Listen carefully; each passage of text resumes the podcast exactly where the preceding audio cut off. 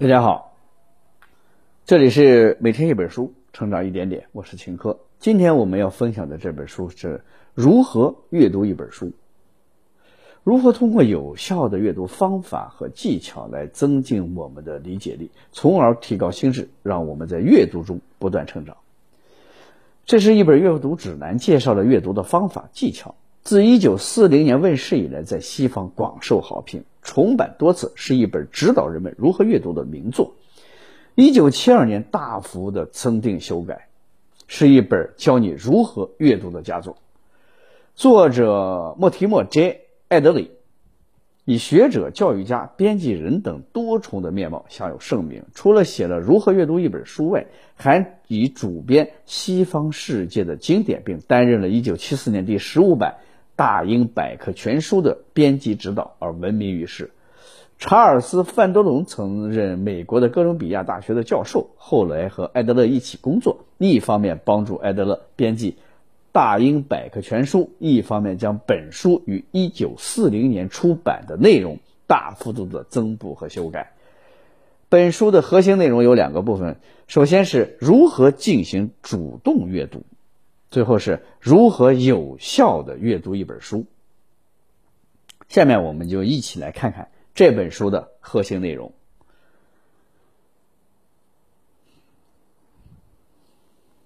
相信很多人都有过这样的经历：我们读了很多书，但是收获却不大。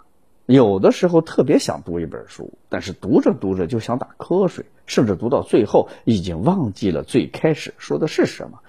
其实出现这种情况，并不是他想，他不想努力读书，而是他不知道该如何努力把一本书读好。这本书里介绍了有效的阅读方法和技巧，就是告诉我们如何将一本书读透，让它成为我们自己的东西。本书的作者莫提莫 ·J· 艾德勒和查尔斯·范多龙，他们是百科全书的编辑，曾一起合作过不少的其他书。这本书自问世以来一直高居全美畅销书的榜首，好评不断，而且重版了很多次。相信你读了一定也会有所收获。从整体上看，这本书主要是通过主动阅读提出了问题，并且学习四个层次的阅读技巧，从而增进我们的理解能力，提高我们的心智，让我们在阅读中收获成长。现在就让我们一起来看看本书的精彩内容。我将分两个部分来为大家讲解。第一个部分，如何进行主动阅读。良好的阅读基础在于主动阅读。阅读的阅读时越主动，我们就会越读的越有效率。那么，我们如何进行主动阅读呢？我们需要学会提出四个问题。第一个问题是，这本书谈了什么？这里我们要想办法找出这本书的主题，以及作者如何依次发展这个主题，如何逐步从核心主题分解出从书的关键意义来。第二个问题是这本书的详细部分讲了什么，怎么说的？这里我们要想办法找出书中主要的想法、声明及论点。第三个问题，这本书说的有道理吗？是全部有道理，还是部分有道理？第四个问题是这本书跟我们有什么关系？如果这本书给了我们一些资讯，我们一定要问问这些资讯有什么意义。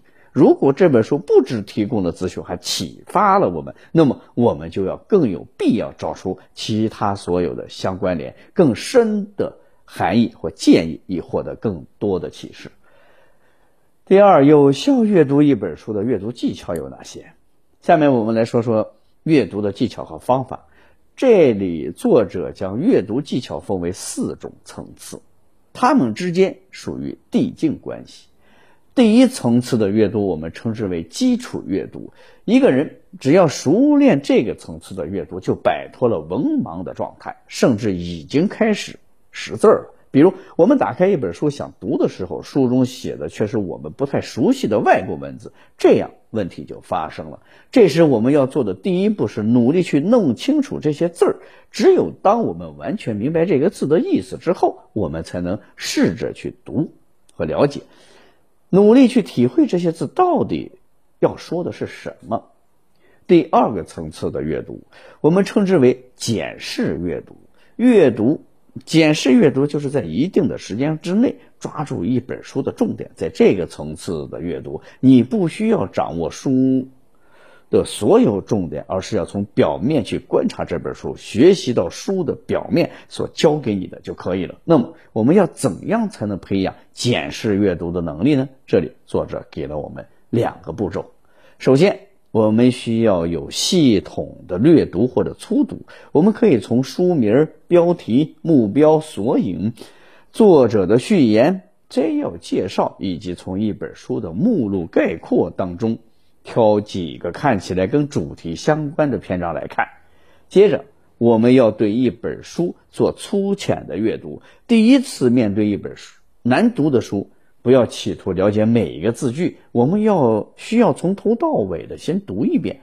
碰到不懂的地方，不要停下来查询或者思索。比如阅读莎士比亚的戏剧会获得极大的快乐，但是如果我们一幕一幕的去想，每个生字都去查询，每个注解都会去看了解，那么。这种快乐就会被破坏掉，结果我们从来没有真正的读懂过莎士比亚的剧本。等我们读到最后的时候，已经忘了开始是什么了。第三个层次的阅读，我们称之为分析阅读。分析阅读就是全盘的阅读、完整的阅读，或者说是优质的阅读，就是你能做到的最好的阅读方式。要做好分析阅读，我们也给出了三个阶段。第一个阶段，我们要找到一本书在谈些什么。我们需要根据书本的种类和主题分类，并使用最简短的文字说明整本书在讲些什么。然后将主要的部分按照顺序与关联性列出来，找出整本书真正的架构。最后呢，我们就可以说出整本书想要解答的问题是什么了。接下来要分析的阅。分析的阅读是第二个阶段，我们要找出书中的重要词语，并在对词语意义理解上与作者达成共识。比如，如果一个人不知道在欧几欧几里得书中点、线、面、角、平行线等是最要重要的字眼，那么他就无法阅读欧几里得的书。这些字都是欧几里得为几何学所定义的一些东西的名称。如果我们不能理解其中的含义，就不能参与作者达成的共识。最后呢，是分析阅读的第三个阶段，我们要通过与作者有意的沟通来判断这一本书。在我们说出“我同意”“我不同意”或者“我暂缓评论”之前，我们一定要能肯定的说：“我了解作者想表达的意思了。”对于书中描述的信息，我们只有在完全理解了之后，才能给出一个合理中肯的评价，否则就会失去功用。比如，许多文学评论家任意的赞成或者反对亚里士多德的诗学，却并不了解他在分析诗的主要论点的时候，其实是立足于他自己的其他关于心理学、逻辑与形上学的一些著作之上。他们其实根本不知道自己的赞成或者反对是什么。最后呢，是第四层次的阅读，我们称之为主题阅读。在做主题阅读时，阅读者会读很多的书，而不是一本书，并列举出这些书之间的相关联之处，提出一个所有的书都谈的主题。因此，很显然，主题阅读是最主动的阅读法。那么，我们要如何做到主题阅读？在这里，作主作者给出了五个步骤。首先，我们要找到相关的章节，通过检视阅读找出书中与你的主题极为相关的章节和书目。然后，我们要引荐作者与你达成共识。我们要利用分析阅读的方法找出关键的字，让我们与作者达成共识。接下来呢，我们要厘清问题。我们需要建立一组不偏不倚的主旨，之后我们要界定主要及次要的议题，最后我们要学会分析讨论。下面我们举一个有关于进步论的例子，来详细说明主题阅读的五个步骤。首先呢，我们要列出与主题相关的章节和书目。要完成这项工作，我们应用了一连串的检视阅读。针对许多的书籍、文章与相关的著作，做了许多次的检视阅读。其次，所谓的“进步”一词儿，不同的作者有许多不同的用法，这些不同的用法大部分显示的只是意义的轻重不同，因而可以用分析的方法来处理，找出关键字，与作者达成共识。但是，有些作者也用这个词儿来指出历史上的某种特定的变化，而这种变化不是改善的变化。既然大多数的作者都用进步来指出历史上某种为了促进人类走向更美好生活的变化，那么相反的意见我们就不会收录在进步的主题内。在进步的例子中，不同的作者会有不同的答案。比如，历史上真的进步这回事吗？历史是朝着改善人类生存条件来演变的吗？基本上，对这个问题有三种不同的回答：是、不是或者不知道。对这个基本问题所产生的各式各样的相互牵连的答案，构成了我们所谓关于进步主题的一般性争议。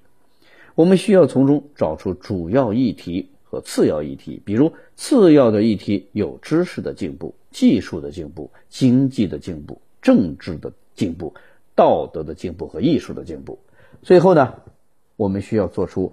分析讨论，在不同的答案冲突中找到令人信服的证据。我们必须说明这些问题存在不同答案的原因。我们也一定能够从我们检视过的书目中找出支持我们把答案如此分类的根据。讲到这儿，这本书的基本内容已经说完了。我们一起回顾一下。首先呢，如何进行主动阅读？作者提出了四个问题，他们分别是：首先。这本书到底在谈些什么？然后这本书的详细部分说了什么？接着这本书说的有道理吗？最后这本书跟我们有关系吗？其次是有效阅读一本书的阅读技巧有哪些？在这里作者也给出了四个层次，它们分别是基础阅读、检视阅读、分析阅读和主题阅读。以上呢就是这本如何阅读一本书的核心内容。恭喜你，我们又学习了一本书。这里是每天一本书，成长一点点。我是秦科，咱们明天见。